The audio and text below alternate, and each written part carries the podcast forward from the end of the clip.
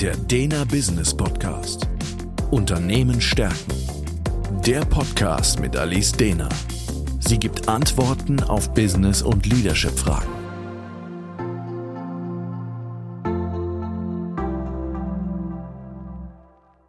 Herzlich willkommen zum Dena Business Podcast. Mein Name ist Alice Dehner und Thema heute Stressoren, die man kennen sollte, um die Resilienz zu stärken.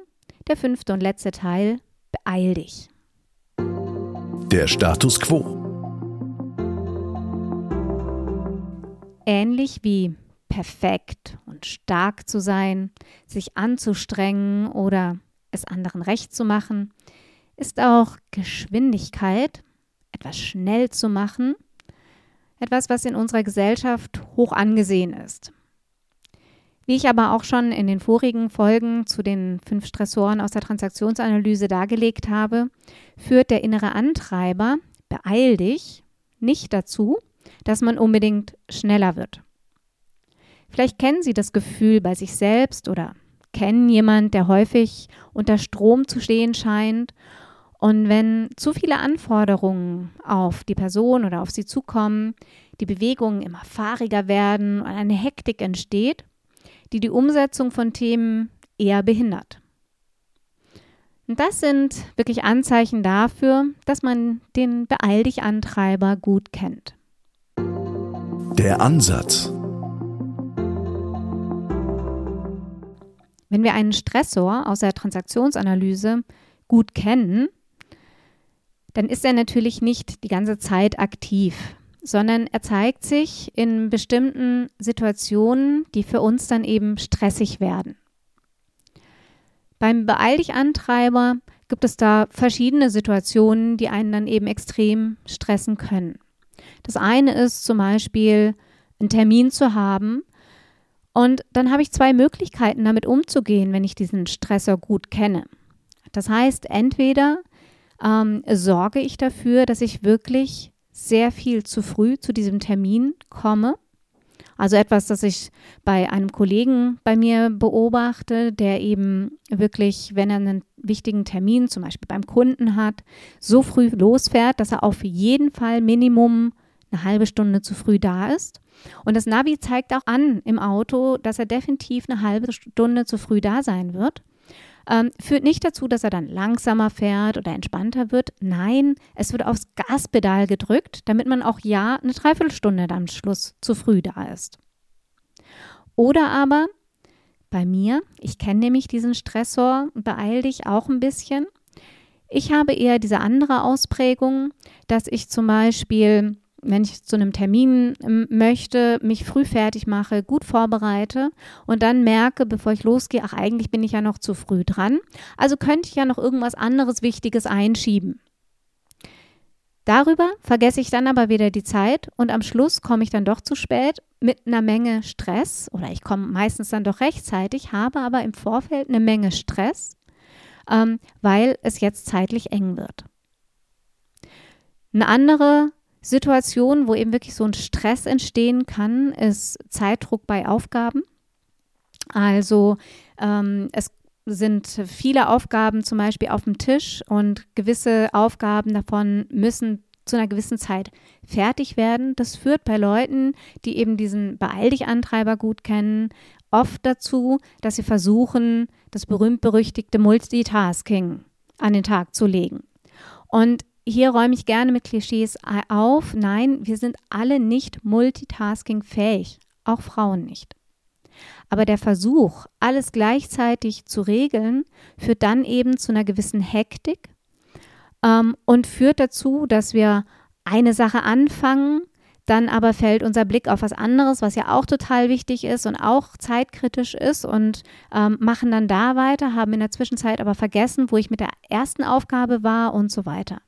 Das heißt, der Versuch, mehrere Dinge gleichzeitig zu machen, führt zu einer Menge Stress, aber bestimmt nicht dazu, dass man schneller wird in der Bearbeitung der Themen.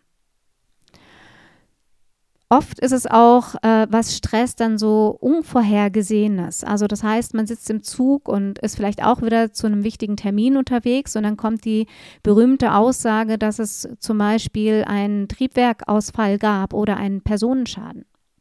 Klar ist, man kommt jetzt erstmal nicht weiter.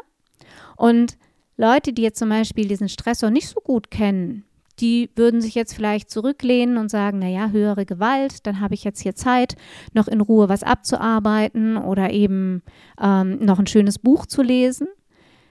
Geraten Leute, die den Beeil dich Antreiber gut kennen, in der Situation eher massiv in Stress, obwohl sie nichts daran ändern können. Vielleicht vergessen Sie über all diesen Stress sogar ähm, bei demjenigen, mit dem Sie verabredet sind, anzurufen und zu sagen, dass Sie jetzt nicht weiterkommen und zu spät sind. Manchmal beobachte ich auch Leute, die diesen Stressor gut kennen und versuchen dagegen anzugehen. Das heißt, dass man im Körper und so weiter wirklich diese Spannung, diesen Stress sieht und gleichzeitig aber jemand versucht, besonders langsam die Dinge auszuführen. Das hat dann manchmal so Auswirkungen, dass man das Gefühl hat, da läuft jemand, dem man, es gibt so ein Sprichwort, beim Gehen die Schuhe besohlen könnte.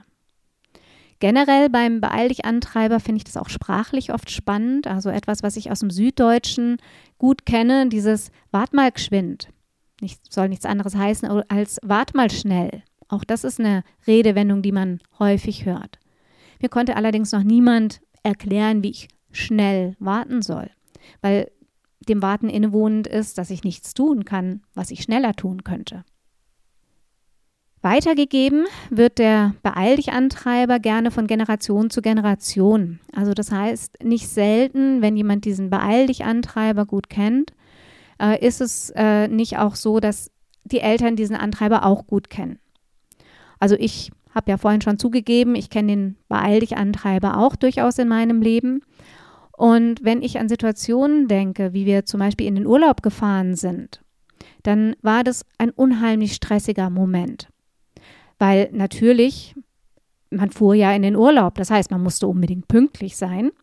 Ähm, was dazu führte, dass ähm, mein Vater gerne wahnsinnig viel Stress gemacht hat, dass das Auto auch rechtzeitig gepackt ist, sodass man auch wirklich zur rechten Zeit, wie man sich vorgenommen hat, loskommt.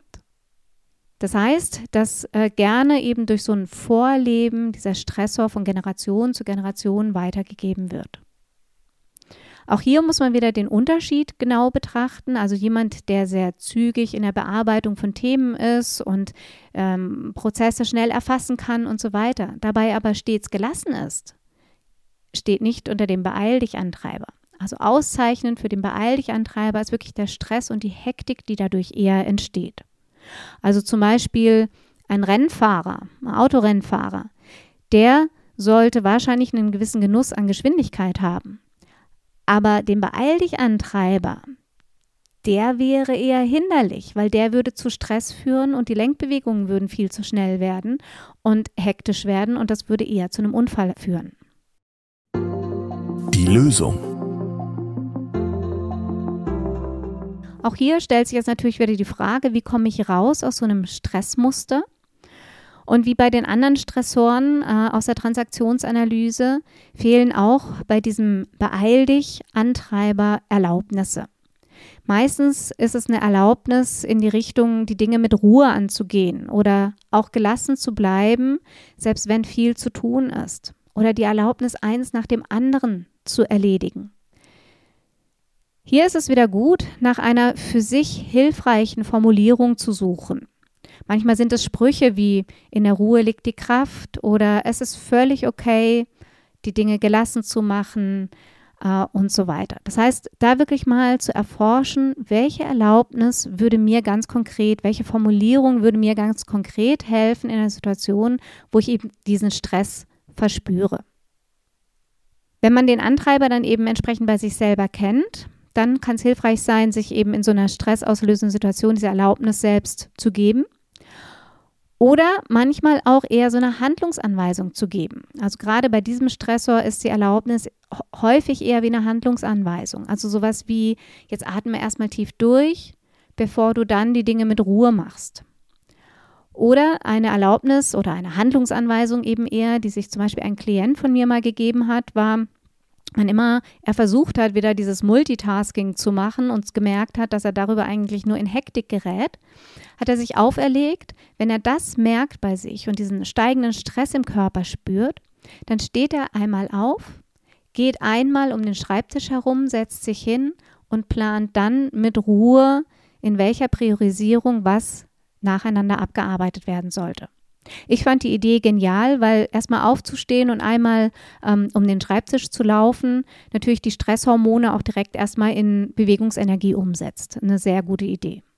Eine andere Teilnehmerin von mir, bei der ist dieser Beeil dich Antreiber immer mit ihr durchgegangen, wenn sie im Auto saß und sie ist dann viel zu schnell gefahren, fand sie selber auch keine gute Eigenschaft an sich und hatte dann eher diese Vorstellung, dass wenn sie im Auto sitzt, dass dieser Antreiber wie so ein kleines Teufelchen auf ihrer Schulter sitzt und hat sich dann eher so eine Armbewegung angewöhnt, wie diesen Teufel von der Schulter wegzuwischen. Und das hat ihr wohl enorm geholfen, dann auch wirklich diesen Stress loszulassen. Beobachtet man bei Mitarbeitenden diesen Stressor, dann sieht man eben meistens an dieser gewissen Hektik, an dieser Unruhe und so weiter.